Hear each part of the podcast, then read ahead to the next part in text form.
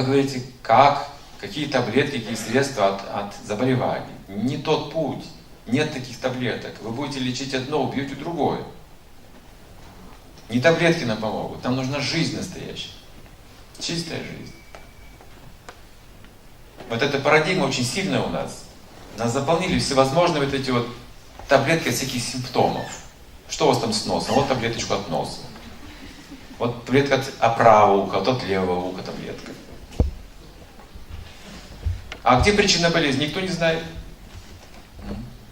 Сейчас люди больны практически все какой-то одной-двумя болезнями неизлечимыми, каждый.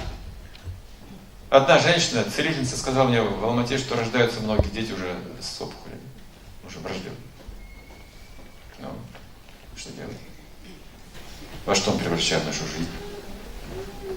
Здесь, слава Богу, хороший воздух у вас.